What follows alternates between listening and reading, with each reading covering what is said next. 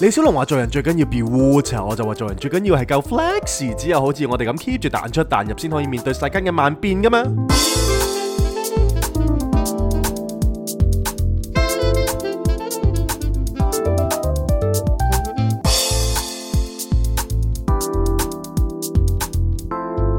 Not a romantic story. Cindy, Jason。踢踢踏踏、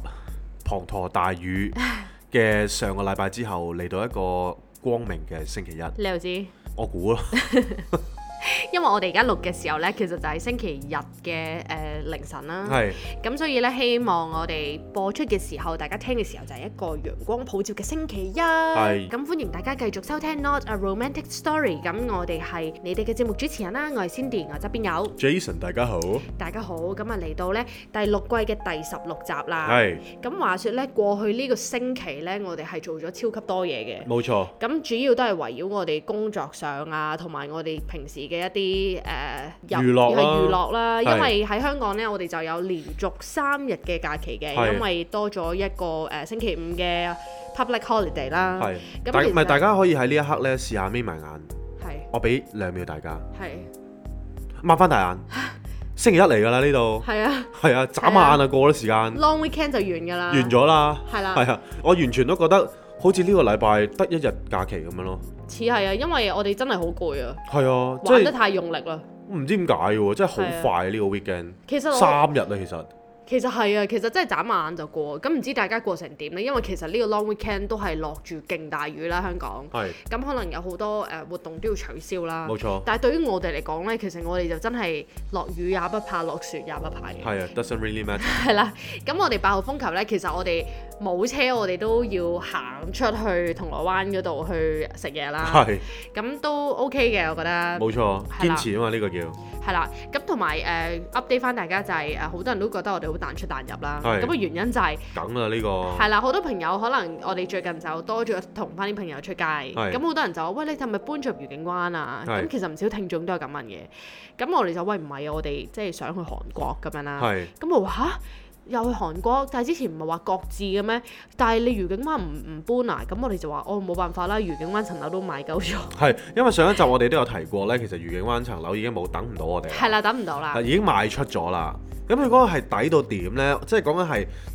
誒六百萬之內啦，係啦，五有一點個幾啦，有一個七百尺嘅單位。係啦，實尺喎，係啦，咁但係佢點解咁平呢？因為嗰陣時候其實佢個單位入邊係冇煮食爐，佢得一個電磁爐嘅啫，係啦，同埋冇冷氣嘅冇錯啦，咁啊啱，即係我輕輕提一提上一集講嘅嘢咧，就係話其實我哋最中意裝修任玩噶嘛。嗯，咁、所以其實呢啲單位咧就最好嘅，你你平俾我咧，咁我就可以玩下裝修咁。冇錯咁啦，但係佢都等唔切啦，等唔切啦。係因為我哋真係太撚慢啦，係咪？係啊啦，因為我哋都都係嗰句啦我。哋嘅銷情太唔如理想 啦。今日早排咧，Jason 就突然間忽發奇想，佢就話：哇，其實咧，我哋而家住即係住呢一間屋個區呢呢個 neighborhood 啦，係我哋咪賣樓嘅，咪啊賣咗兩年左右嘅。都冇嘅，係啦年幾咯。咁跟住佢就話：會唔會其實我我哋成世都賣唔到啦？跟住係變咗我哋喺呢一個區係最老嗰啲人啦。 跟住最老嗰陣時候咧，可能十幾廿年後咧，跟住突然之幾十間年啊幾十年後係啦啊，跟住有個採訪採係啦訪住我，跟住我就企喺呢個區域嘅其中一個位啦，係跟啦住就望住個天，跟住有個三百六十度嘅 cam 影住我啦，低炒嗰只啦，仲係要啦，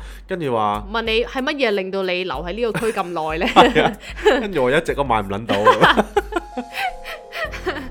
跟住變咗係老街坊係咯，啦，跟住個 big heading 咧，可能就係話誒誒誒，想離開的人係啦，想離開的人卻留了下來 咁樣。類似 啊，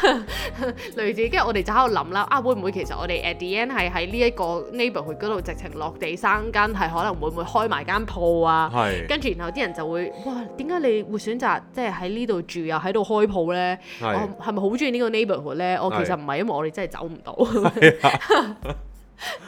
真係絕對有可能嘅， 其實絕對可能係嘅，因為所有騎嘢都會有可能喺我哋身上發生，真係呢個真啊！係咁但係唔唔緊要嘅，因為我哋覺得誒、呃其實講真啦，大家都知我哋最近就參加咗禪修班啦。係咁禪修班其實就幫咗我哋好多嘅。絕對係啊，咁佢就令到我哋誒、呃真正去學識點樣去誒、呃面對自己嘅好同唔好係啊啦，咪，即係人有困境嘅時候咧，就向內求啊，冇錯啦，係啊，咁所以一向內求咧，就啊，即係你你話揾藉啊口對自己好啲，或者揾藉揾藉口去消化下自己嘅情緒又好，點都好啦。即係我覺得向內求呢一下啦係幾好嘅。冇錯咁咁啱，其實我哋個有個導師啦，個導師又好好啦，係亦啊都我覺得佢都幾啟發性啊，嗯佢講啲嘢。咁所以我哋就呢排都幾努力去嘗試 maintain 誒、呃、坐禪呢一個習慣。習慣啊，係冇啊錯啦，咁變咗我哋其實誒、呃即係突然之間去 join 呢個 meditation 個 motivation，其實就係因為我哋嗰排有好多誒、呃、煩心嘅事啦啊，。的確就真係好多嘅。係啦，咁工作上有啦，咁可能財政上又有啦，咁有好多唔同各方面嘅原因。係咁但係就係因為我哋好窿啦，咁係我哋就尋求咗呢一個方法。係咁呢個方法其實對於我哋嚟講就好有幫助嘅。冇錯，咁佢就令到我哋咧就開始啊，學 Jason 話齋睇翻我哋自己。係咁變咗其實我哋都會多謝呢啲咁窿嘅 moment 咯，絕對係啊，絕對因係為你人窿呢，你唔會去呢一方面尋求噶嘛唔。係老老實實啦，即係我俾你係誒、呃、極有錢嘅人啦，係咁我日日都去船 P 攬女啦，係咪先？嗯我仲點會理我自己內心係咩事情啫？即係你唔會諗修行咁啊，咪餐餐食乜都唔會諗咯，餐餐食魚子醬，呢個世界有咩問題啊？冇問題喎，問題咪就係食得多血壓高咯。 或者係呢間唔好食要轉第二間咯，係啊，係啦，係啊，即係呢個人服侍得我唔好，我咪咪咪咪 ban 柒佢就係咁啫嘛。係啦，係啦，即係全部都係，所以其實窮係有，即係我唔好話自己窮啦，係啦，但啊唔係如意啦唔，如意係會令到自己有一刻反省，係話唉，其實自己可係咪有啲內心嘅不足啊？或者內心嘅問題要解決啊，係啦，咁樣係啦，係咁，所以其實呢，誒、做唔到有錢佬呢，係都可以話係一個福分嚟嘅。即係我哋 just right 咯，都係嗰句。係啦，你做得可能你太呃誒唔、信心或者太苦嘅，咁可能你又冇呢個心力去修行，因為你可能最基本嘅温飽都冇嘛。係咁但係你太富裕咧，你真係誒、呃完全睇唔唔到需要問題諗，啦係啦，咁你亦都唔會尋求修行。咁我哋真係中間而咁啱，可能有少少誒、困境啦，係咁 sort of 困困境啦，咁我哋就會啊，不如我哋真係去 improve 下我哋個心啦，係，咁所以其實我覺得我係我係好覺得大家需要感恩嘅，係即係大家都真係剛剛好咯，剛剛好，係啊，剛剛好，係啦，咁誒、呃我哋就最近就真係好努力咁樣去上堂啦，一係個禮拜上兩日啦，係跟住我哋就翻屋企，我哋都 keep 住係寧可短就唔好斷咁樣去 practice 個 meditation。係咁我覺得 so far 你話有冇用呢？係咪令到我哋完全變咗另外一個人呢？就唔係嘅，因為唔會嘅，係啦，啲會嘅嘢唔係咁 work 噶嘛。係啊，咁但係我覺得係我哋學識接受咗自己嘅一啲唔中意嘅東西咯。係我覺得可以輕輕講下個禪修班個即係成個點樣流程係 setting 嘛啊嗰啲呢，係啦，輕輕可以講一講係啊。啦，咁其實最特別嘅位呢，其實就係呢一個禪修班呢，其實佢唔係大家一大 group 人啦、嗯。跟住禪修完，跟住就誒、呃走㗎啦。即係可能有正常嘅禪修班咧，就係可能大家一齊 meditate，meditate 之後聽聽講係啦，啦係啦，跟住講完一啲道理之後，大家就走啦。係啦，係啦。咁但係今次咧呢一、個禪修班咧，對我嚟講咁正咧，就係、因為佢會逐個逐個問你啊，你打坐打成點係啊？啦，你個腦裏邊有啲咩 function 緊啊？嗰陣時係啦候，或者有啲咩雜念啊？有啲咩問題想講啊？係啦。咁你逐個逐個問嘅時候咧，件事成件事就好 custom made 啦。係啦，即係真係針對住你嘅問題啦。咁其實我哋慢慢發現咗，其實我哋只係上咗短短三堂啫。係咁但係我哋已經 feel 到老師誒、呃好似教緊我哋點樣坐禪啊。但係係其實佢講緊嗰啲嘢係 apply to 生活上嘅所有嘢啦。係。咁其實 somehow 係幫緊我哋，教緊我哋點樣去做人㗎。係，我覺得佢有陣時講啲道理都幾 mind blown 嘅。係啊，真係會㗎。係咁誒、呃、詳細我哋就誒、呃可能陣間如果咁啱講到，我哋就 flow 啦。係咁係但係我哋就都好感激我哋嘅朋友阿 wing 咧，就介紹咗俾我冇哋。錯冇錯。咁令到我哋係直情覺得而家唔去韓國都冇乜所謂嘅，即係係有咯少少唔捨得添啊，可能。係啊，真係。係啊，即係會覺得啊，其實咁難得可以遇到一個誒咁、投契嘅老師啦。嗯，咁如果我哋無啦啦去咗韓國，咁會唔會又遇到一個咁樣嘅老師可以幫我哋一齊去誒、呃、進步呢？咁係唔緊要咯，我哋而家一齊隨緣咯。冇錯。唔係，其實咧可以輕輕講一講，就係話有一次點解我哋咁堅定一定要繼續去上呢個禪修班呢？因為嗯有一次其實佢突然之間講嗰啲説話呢係好鬼 hit 到我嘅。係係啊就係，係可以舉個例子俾大家聽，就係、有一次呢，我第一次去嗰陣時候呢，咁我同咁我當然就係即係白撞咁樣啦，覺得啊誒係咪真係咁有料呢？等等啦。咁所以有陣時候我講嘢咧就好直接嘅，就話：，唉、我冇啊！呢排我就覺得誒好窿啦，就好多嘢唔順境啦。跟住我就係咁鬧我自己話：，唉、都係我自己啲 ego 太勁啦啊咁樣。嗯或者我自己唉睇得自己太高啦咁樣，跟住佢就一嘢就篤落嚟，佢話其實個問題唔係出喺我 Ego 嘅度 ego 度咯嗯，係、出喺我自自己己度本身咯，嗯即係我點樣同 ego 去相處咯。係係啦，咁但係佢就話每一個譬如呢啲情緒啦，或者呢啲咁嘅心態啦，例如我舉例 ego 啦，其實佢都有正反兩面嘅。嗯係啦，咁其實點解今時今日有人會欣賞我嘅設計呢？其實都因為 ego 咯，嗯係、因為啊我有追求，我有執着，我有一啲自己嘅堅持，咁所以呢，大家就會睇落去我啲設計呢，就會有陣時候覺得，誒、都都幾好啦，好有你咁嘅樣 style 啦，係啦，咁呢個就係 ego 嘅正面啦。但係每當 ego 佢出現去影響翻自己嘅時候嗯呢，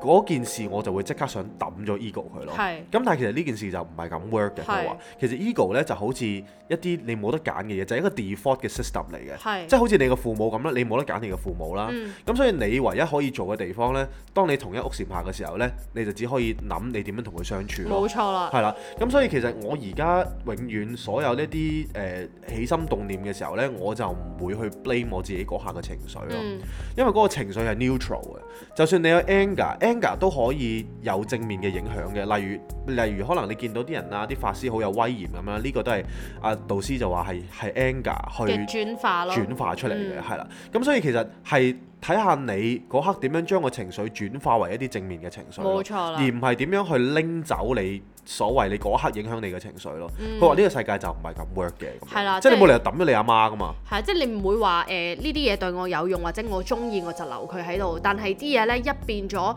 冇用或者誒、呃你唔中意嘅，咁你就抌咗佢咯。係啦，即係譬如好似似你中意一個誒、呃伴侶咁樣，你唔會話佢對你好誒、呃你就啊好中意好中意，但係佢可能一有少少誒呃激嬲你，你就即刻抌咗佢，即係你唔會咁噶嘛，係唔係係咁樣咯。係咁，所以其實誒、呃我覺得佢講嘢好有道理嘅，係啦係啦，即係係佢啲嘢係需要細 d 咯。係你細 d 咧，你就會可能你嗰刻未必明嘅，可能你過一排你可能咁啱睇咗一本書，或者係你誒咁啱遇到某一啲嘅 scenario，然後你就即刻可以醒起，誒就係咁咯。同埋佢問問題嘅方法好有技巧嘅，嗯即係好多位佢其實佢冇講個答案俾你知啦，但係佢問翻你嘅問題嘅時候呢，其實你會思考，咦，其實可能有啲嘢都係我自己俾自己嘅一啲假象去迷糊咗喎。係啊，誒、你講起呢、個，我想分享我嗰個 experience 係啊。咁就係話説上一堂嘅時候咧，誒、佢就教我哋，佢就話啊，你坐禪嘅時候咧，你盡量就唔好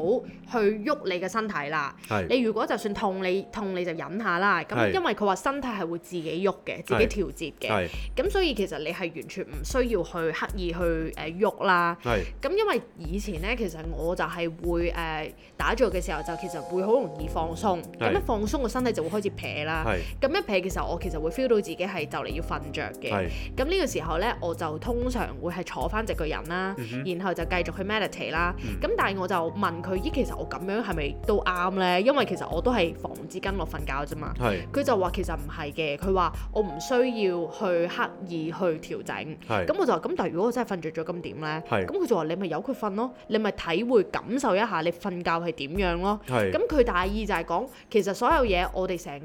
都覺得要點樣點樣做，而去改變自己本身嘅狀態，而去做達至嗰、個誒、呃、狀態啦。係但係其實唔需要嘅，你只需要誒、呃、順應佢，由佢係自己 flow。係。咁我嗰陣時咧聽完之後，我係覺得，咦係咪真㗎？唔係個重點就係你由佢自己 flow 嘅時候呢，你要有個觀察者係啦，嘅心冇咯，錯冇係啦，錯，即係你要觀察佢。係啦，譬如你撇咗，誒你要知道自己撇咯，係啦，你要你望到自己撇嗰刻嘅感覺咯。係啦，所以其實你係一個保持一個類似好似清醒狀態之下去觀察者觀察自己撇嘅，冇錯係啦，啦，冇錯啦。咁我係聽完之後，我係即係點都要自己實踐㗎嘛。係咁我就嘗試啦，咁點知呢？我係發現自己個身真係越嚟越鬆，越嚟越鬆咁樣啦係，係撇到一個位，我覺得我係攣埋一嚿咁滯噶啦係，我係有感覺係我連啲手指都鬆埋啦係，我係覺得我再咁樣落去呢，其實我係可能成個人會攤咗喺地下嘅。係咁呢個時候我本身諗住忍一忍啦，嚇但我實在忍唔住，我就覺得喂唔得喎，咁真係好乸鉗喎。係咁我就企翻直個人。係咁完咗成個 meditation 之後，佢就問啊誒、有咩問題，有咩感覺？咁我就將我呢一個 struggle 話咗俾佢知啦。係咁啊佢就問我誒、呃其實熄晒燈啊，冇人望你啊，點解你覺得自己 cam 啊？咁啦係係，我就話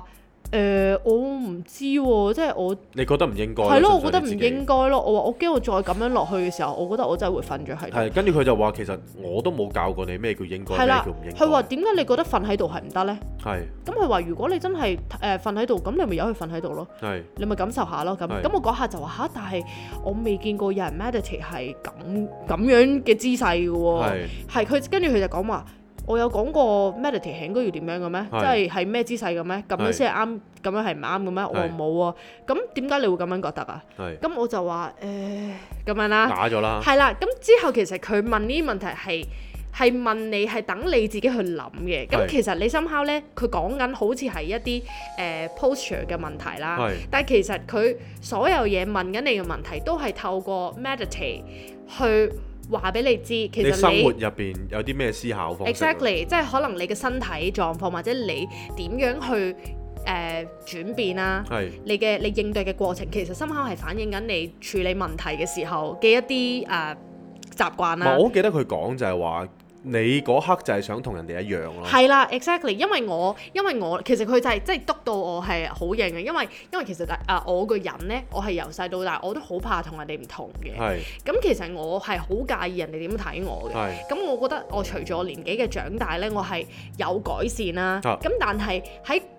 琴即前幾日嗰、個嗰一堂，佢再咁樣追我，因為呢一件事呢，係其實我係令到我發現其實我個 core 係未搞掂咯。係即係我係仲係心底裏骨子裏，我仲係好驚人哋，好介意人哋點樣睇我咯。啊我就唔想人哋覺得我怪啊，唔想人哋覺得我唔同啊，唔係想覺得人哋覺得我鉗咁樣嘅。係咁我就諗翻起咧，其實係真㗎喎。例如啦，即係誒、呃好似我我誒、呃例如我做保險咁樣啦。係其實我係誒、呃一路都唔會同黑主動同人講我做保險嘅。咁原因就係因為咧，我成日好驚咧，人哋一聽到我係做保險，就會覺得我 sell 佢，我會 sell 佢哋啦係。 which 我係一定唔係啲黑 sell 嘅。係咁但係咧，我係因為太介意人哋點睇我啊嘛，係變咗我係自己係誒唔會刻意講啦，啊我亦都唔敢講啦，係甚甚至係可能有啲 plan，我覺得喂真係真係好正，我自己都會買嘅，係但我都唔會咁講嘅。理但係解反而咧，譬如好似呢啲 meditation 啦，我真係覺得好正啊啦，或者食咗啲乜嘢餐廳好正，我係好容易講嘅喎。係咁然後我就喺度諗，係喎，其實我真係有呢一個好 core 嘅問題，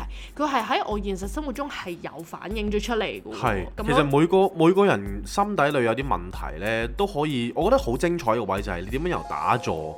去係啦睇到自己咁多嘅係啦所有問 exactly，題係啊啊，或者習慣啊，係啊，即係打坐其實呢樣嘢好簡單啫，大家其實坐喺個地下度都做到啊。係啊。係啊，但係透過呢一個咁簡單嘅 gesture 同埋行為啦，再透過即係導師嘅指引啊，你會睇到哇，原來人生好多嘢都可以從打坐嗰度學到喎。係啊啦，跟住我好記得佢講就係話誒，其實咧，如果你係誒、呃肯去靜靜啲坐低去觀察自己啦，無係論係你嘅內心啦，或者係你嘅身體啦，係佢會你會學到好多嘢咯。係即係所有嘢都喺晒度㗎啦係，但係只不過我哋係太習慣向外去求啦。係例如我哋可能一得閒，我哋就會中意睇電話、睇戲、約人出街，然後做所有都係同外界接觸嘅嘢，係但係從來都唔會誒、呃、願意花時間坐喺度面對自己咯。係，其實好簡單嘅，即係等於大家有幾一個聽緊呢個節目嘅人係食緊飯嗰陣時候唔用手機，係啦，好少，我哋其實都都會用因為㗎，我哋都會啦，我哋都會㗎即人係人其實都會啦。係啦，尤其現世代啦，係啊，咁所以其實當你可以去到一個位，就係你先戒掉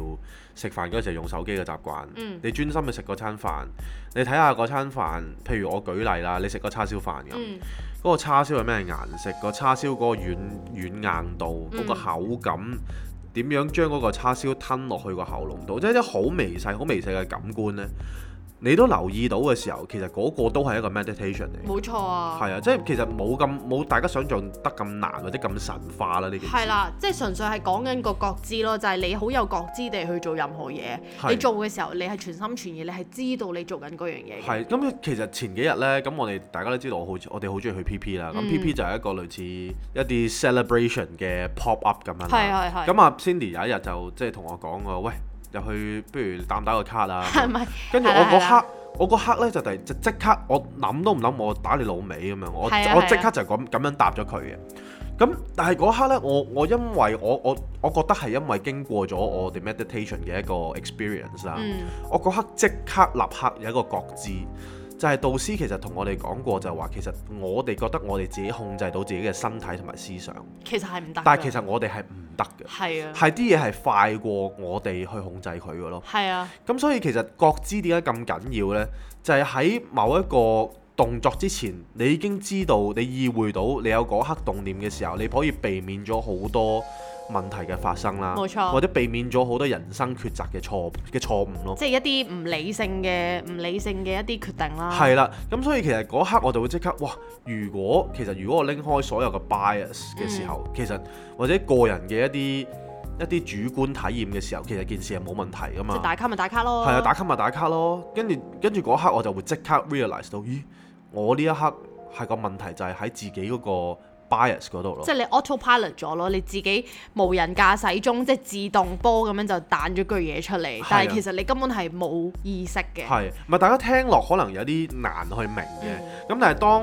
上完堂嘅時候，咁大家就應該會再再明啲咯。係係啊，但係佢講嘅嘢好多時候係 hit 到我哋生活嘅每一個小部分。係啊，咁所以變咗其實而家誒我哋好開心，我哋係踏出咗第一步啦。係咁我哋就繼續去 practice 啦。冇錯，咁當中唔係話我哋誒、呃做完之後，我哋就完全個人係冇脾氣，唔會跳掣，然後誒、呃好有慈悲心。我哋唔係咁 magical 嘅成件事係。係但係譬如好似我跳掣嘅時候，Jason 可能對我會好有包容，咁係佢就會誒、呃啊提我，喂，你試下觀察下自己啦咁樣。係咁然後我未必都會即刻觀察嘅喎，但係 at least 我都會係喎，其實我係而家係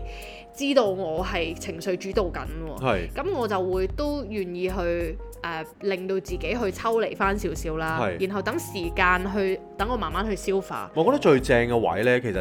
實禪定呢樣嘢個 concept 呢，就係其實你唔好拒絕所有情緒嘅發生。係啦，你唔好拒 judge 絕佢，係你唔好佢唔 judge 佢係咁樣啱定係係啦錯，你千祈唔好 judge。總之你知道佢跳掣就係跳掣咯。係啊，但係你講過一句説話呢，就係話其實你當你觀察到嗰件事發生嘅時候，其實你就唔係佢啊嘛。係啦，即係如果譬如 let's say 我突然之間好嬲啦，係而我觀察到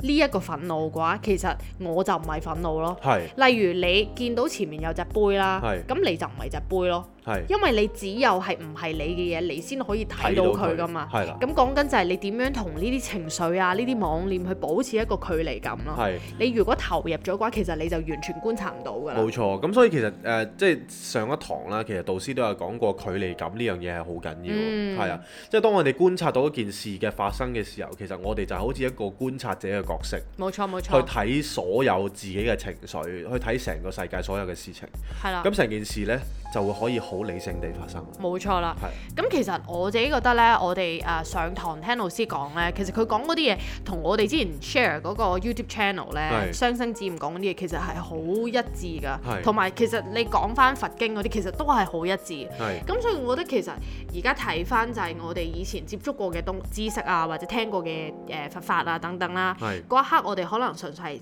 聽咗就算啦。係咁但係而家到即係有誒啱嘅姻緣嘅時候啦，然後我哋就會可以將呢啲點點 connect 翻一齊，然後再加上我哋自己嘅實踐，咁其實成件事會再立體啲同埋深刻啲咯。係，即係其實大家可以諗下，其實誒、呃打坐或者坐禪呢一個活呢、個行為呢，其實就係一個 mind gym 咯。當我哋誒唔練一日呢，就等於可能你就係、即係打回原形一日咯。係啊咁，所以每一日都要去做，即係等於做 gym 咯，其實。堅持咯係，啊，要堅持不停咁日日喺度操練，咁啲肌肉先會係 firm 會發達嘅。係啦，或者好似你拉筋咁，你一定要堅持拉先會越拉越鬆咯。係啦，咁所以就唔好覺得禪定係一日你就會成仙咯。唔會一定我可能係講緊十幾年，可能幾廿年嘅事情。咁但係當你每日持之以恒，可能講緊十分鐘、十五分鐘、一個鐘，一路 keep 住誒打坐打落去嘅時候，跟住再再再透過打坐入邊，可能領略到啲一啲體悟啊等等呢，其實你就會變成一個有智慧嘅人咯，我自己覺冇得。錯啦。係啊，咁同埋我哋誒、呃即係分享完我哋呢個 meditation 嘅經驗呢，我都想分享我哋最近有一個另外一個體會啦。係咁就係點樣 say no 啊？係咁點解咁講呢？就係、話説大家誒、呃都聽過我哋係有時可能俾啲大公司去誒、呃拖數啦，咁即係可能佢哋會唔俾 deposit，跟住又叫你做嘢，跟住可能做到個 project 都差唔多完啦，佢 deposit 都未俾嘅。咁其實呢樣嘢對我哋嚟講係幾困擾唔嘅。係因為有好多人都會唔明嘅，因為其實 design industry 咧有好多位，其實每一個 client 啦，九成嘅 client 都係一開始揾你嘅時候，佢話喂呢、個 project 真係好緊，係啦，我哋有個 timeline，可能一個月之後要點點點點係點，但係佢哋嘅 finance 嗰個 process 咧，其實真係好長，係啦，講緊可能幾個啊月先揾到個老總簽一個名咁樣係啦，係啦。啦，咁所以其實誒呢一啲事情嘅時候呢，我哋唯有可以做嘅嘢就係先開始住個 project 先。冇錯啦。係啦，咁因為如果唔係，我哋又接唔到個 project 啦，我哋圍唔到生啦，咁啊嗯唔好講其他嘢啦，係咪係先啦，咁變咗其實有啲公司咧，佢就會好啲嗰啲咧，佢就會幫你催佢啲 finance team，係即係會幫你都上心咁樣跟嘅。咁但係當然大公司就唔到你嘅話事啦，係因為啦佢有好多好多層啊嘛。係啦，咁跟住有啲呢，即係再大啲嘅公司呢，佢就其實 somehow 好似攞正旗咁樣同我哋講冇㗎啦。其實誒、呃我真係唔係話咁容易可以揾大老細簽個名，你知啦。我哋咁大咁，又唔係淨係誒揾你一間做，係咁但係冇㗎喎，即係你誒、呃今個禮拜你睇下，即係可能今日俾 brief 你咁啊係，你睇下誒聽日會唔會有啦咁，即係佢哋係係咁唔對等嘅關係，咁其實係令到我哋好困擾，就會覺得有少少心理唔平衡，就係覺得喂點解好似你叫我哋做嘢呢？你好趕，我哋就聽日就要俾你㗎啦，就要係搶俾你㗎啦，係好似就將你係我哋嘅即係最 top 嘅 client，總之你係大公司，我就要誒、呃你叫我幾時俾我，即係我我爆肝我都要搶俾你啦。係咁但係當我哋問你拎 deposit 啊或者點嘅時候，你就好似唉唔得㗎啦，我哋大公司啊，所以我哋咧唔可以咁即係你知啦，你明啦，我哋處理緊㗎啦，你等下啦咁啦，係就係等咗成幾個月咁樣啦。係咁我哋後尾就覺得喂，不如把心一橫啦。其實我哋就覺得諗諗下咁樣真係唔對路即喎、係硬起心腸咯，要係啦，咁我哋因為誒、呃其中一個 project 咧，我哋係真係誒、呃、覺得好好 stress 啊，令到我哋，係因為係佢又好鬼 demanding 喎，係但係佢又係最唔就係、就係佢唔俾錢咯。係咁我哋就喺度諗啊，算啦，不如我同 J 就商量，我哋就覺得橫掂，我哋其實都只不過係俾咗，其實都俾咗四五轉㗎啦。係。咁我哋就話大不了我哋同佢即係抹面嘅話，咁我哋就咪當好俾佢唔係咯。當然，其實我哋就唔想抹面係啦唔想即係唔嘅想整到件事好 dirty 嘅。咁係啦但係個問題就係、其實喺呢喺呢個關係入邊，其實我哋嘅對各角色其實真係好唔對等咯，好唔對等，係係同埋好啦，唔 fair 啦件事。係啦，咁我哋就喺度諗，即係 worst case 就係咁樣啦。咁我哋就已經係 prepare for the worst，就係覺得如果真係咁，我哋都 OK 嘅。係咁我哋就鼓起勇氣同佢講啦，即係話其實我哋都好想幫你講，都講咗好多次。係，跟住佢哋其實呢一排咧，仲有更加多嘅 requirement 想我哋去改係啦係啦係啦，咁跟住我哋就乘機同佢講，其實呢，我哋真係有好多 project 喺手，which is true，我哋真係有好多 deadline 搭住咗嘅。係我哋冇可能其他 client 俾晒錢咁樣 confirm 晒 kick off 晒，但係佢哋係連可能連個 quotation 都唔肯簽嘅，即係係乜嘢 official 文件都唔簽嘅係時候係，係又唔俾錢嘅時候，咁又叫我哋咁搶，咁我咪直接咁樣同佢講啦。係咁其實我哋嗰一刻都有少少掙扎嘅，即係係驚可能會 ruin 咗個 relationship 啦。係咁但係我哋諗下唔係喎，其實成件事唔 make sense，就係其實我哋深刻係縱容緊呢件事咯。係因為佢我我哋既然覺得佢係應該要誒、呃、緊張啲個 payment，我哋係先幫佢緊張。係但係呢，當佢唔緊張 payment 嘅時候，我哋又真係佢叫我哋幾時俾，我哋又真係乖乖地幾時俾喎。冇錯，咁我哋就覺得其實我哋心諗係縱容緊呢件事，因為佢唔會覺得係有咩問題噶嘛，係佢就會覺得誒咁誒唔緊要啦，佢哋都即係我點都會俾啲係啦嘢我㗎啦點都會俾啲嘢我㗎啦係咁啊。咁我哋就真係心諗唔得啦，我哋真係硬下心腸，就今次直情同佢講話，其實咧我哋真係要 prioritize 其他已經 confirm 咗 kick off 咗俾咗錢嘅 client 先嘅。係咁所以你嗰度咧，我會幫你做。係，但係你俾咗錢先啦，係啦，但係你唔即係你都 at least 你唔俾錢，你都簽咗啲嘢，或者係你要俾 PO 我乜都好啦。咁係你起碼有啲 official 嘅文件先啦。咁如果唔係，唔好意思啦，我哋真係要擺你喺最尾啦。係咁跟住佢就開始，佢就開始真係突然間，本身好似長等咗我哋幾個月嘅嘢，唔知點解兩日又搞得掂咯喎。係。所以呢件事嘅啟發呢，就係有陣時候，當你見到一啲對自己唔係好公平啦，或者自己覺得唔係好 comfortable 嘅事情呢，你要 end 一個 toxic 嘅 relationship 呢，其實你真係要 say no 你。真係要 say no 咯，即係係啊你真 say 係唔 no，好驚有咩後果，係啦因為其實成件事你冇做啊錯噶嘛。你冇做錯噶啊嘛。當你喺唔你冇做錯嘅一個一個一個一個情況之下呢，其實你係唔需要驚佢任何嘢嘅，係啊，即真係係大啊條道理，道理喺你度咯。其實呢啲位就係我覺得除咗 apply to 我哋呢一個做嘢呢，其實可能真係所有嘅 toxic relationship 啊，所有呢啲咁有害嘅嘅東西呢，係，其實大家真係點解可以繼續發生？點解要不斷 loop 即係啊呢？段關係其實都係係咁啦都係咁講啦。其實就係因為我哋即係受害，你覺得唔 unfair 受害嗰一方，其實係你深刻係你係縱容緊咯。係係係，係都係嘛嘅。我唔係我舉個例子啦，啊再實在啲啦，例如做觀音兵呢個例子啦，嗯即係如果有一個女仔好苛索，佢話：唉，總之唉冇啊，你今日同我買碗皮蛋瘦肉粥嚟啦，跟住嚟到唉誒算啦誒、皮蛋瘦肉粥啊，誒拎咗嚟，咁你走啦咁樣。即係其實呢啲如果你係覺得唔 comfortable 嘅，你咪 say no 咯。係啦，哦你咪同佢講即係係啊話，啦喂，屌你皮蛋瘦肉粥你自己買咯，自己買外賣咯。即係其實有陣時候人呢，好鬼衰嘅。當你當你去拒絕佢嘅時候呢，佢佢個心底裏就覺得，咦，我係咪做錯咗啲嘢呢？係啦，佢先意識到問題嘅嚴重性咯。係啊，真係唔好縱容咯，真係。係啊，即係有時未必對方，其實有時講真，誒、即係 fair 啲講，其實未必對方係有心要去咁樣誒、即係苛索啊，或者係咁不公平地對待你嘅。咁但係如果你係一路咁樣去咁怨打啦，係其實佢有時打者佢唔覺得有問題噶嘛，係即係佢會覺得咁你又唔講係咪先？係你又一路咁樣繼續即係附和我咁。係你都唔講，原來你唔 comfortable 嘅，你又唔 say no 嘅，咁我咪以為你 OK 咯，係咪係，？咪人係貪心嘅，即係當佢覺得呢一個渠道可以得為得到佢佢帶嚟一啲誒利 benefit 益啊啦或者係啊快感嘅時候呢，佢就會不斷苛索。係啦，係啦。係啊，咁所以呢一個就係我哋嘅得着，就係、其實有時只要我哋豁出去啦，係我哋係誒堅持我哋嘅底線，做人係有原則嘅話，其實啲嘢都係會迎刃而解咯。冇錯。咁最後件事其實亦都冇話去到好 worst，又話咩 ruin your relationship，即係大家其實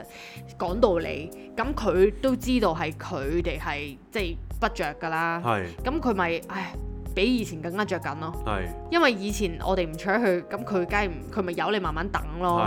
咁佢講真，佢又真係唔會爭我哋數嘅。係咁但係而家起碼佢都肯搶嘅時候，咁件事就可以係對我哋嚟講就會好啲咯，fair 啲咯。係。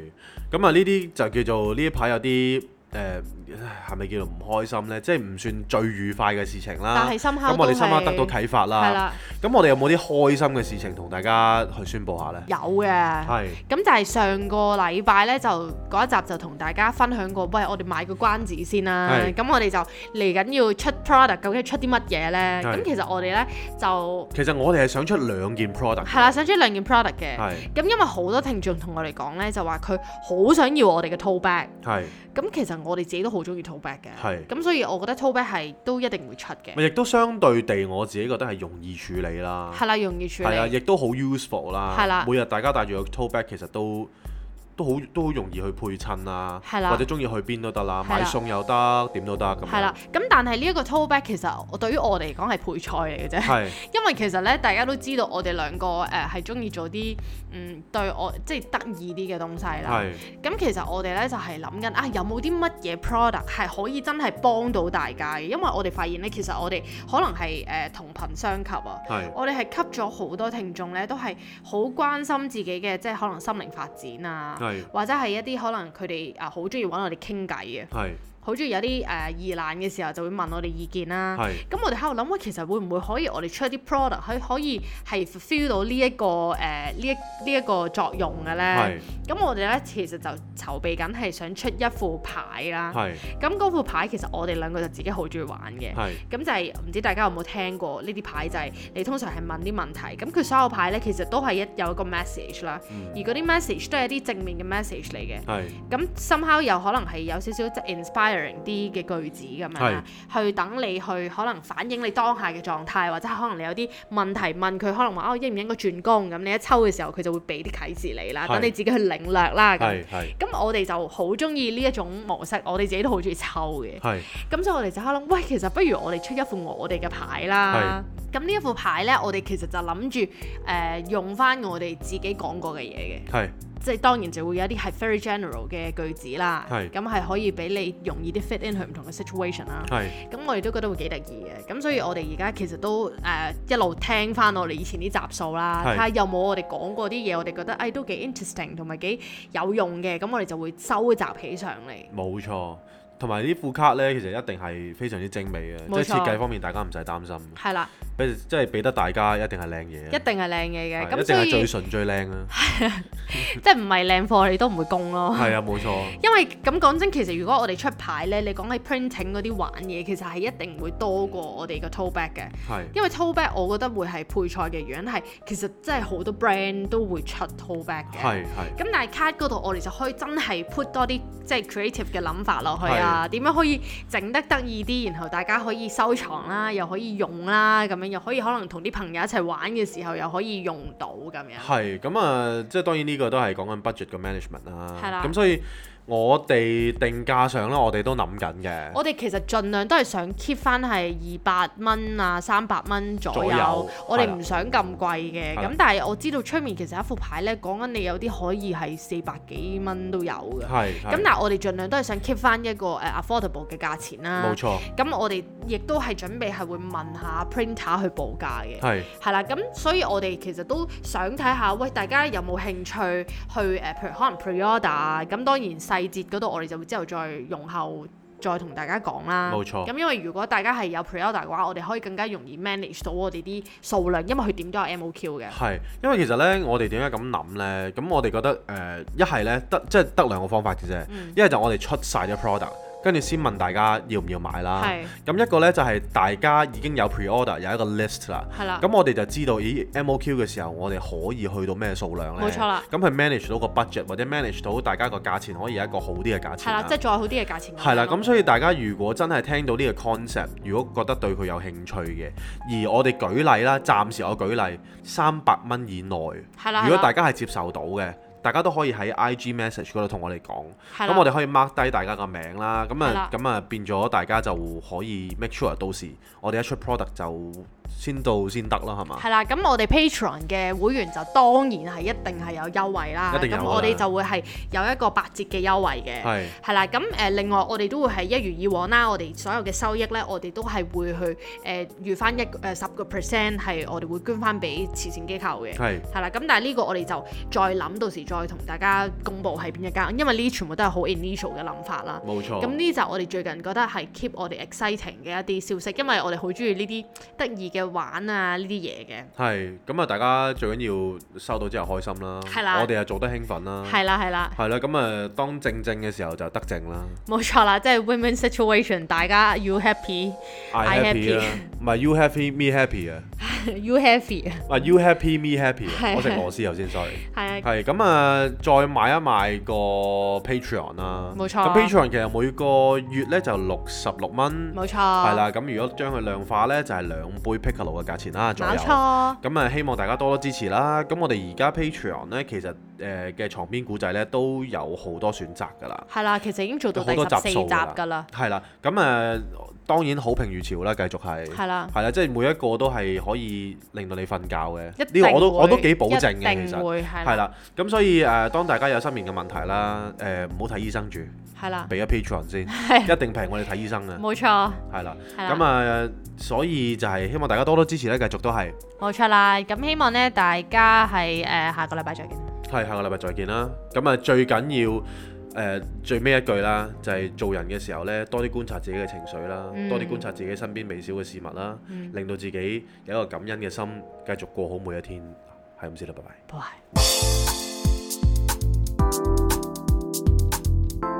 拜。 Not a romantic story. Cindy, Jason.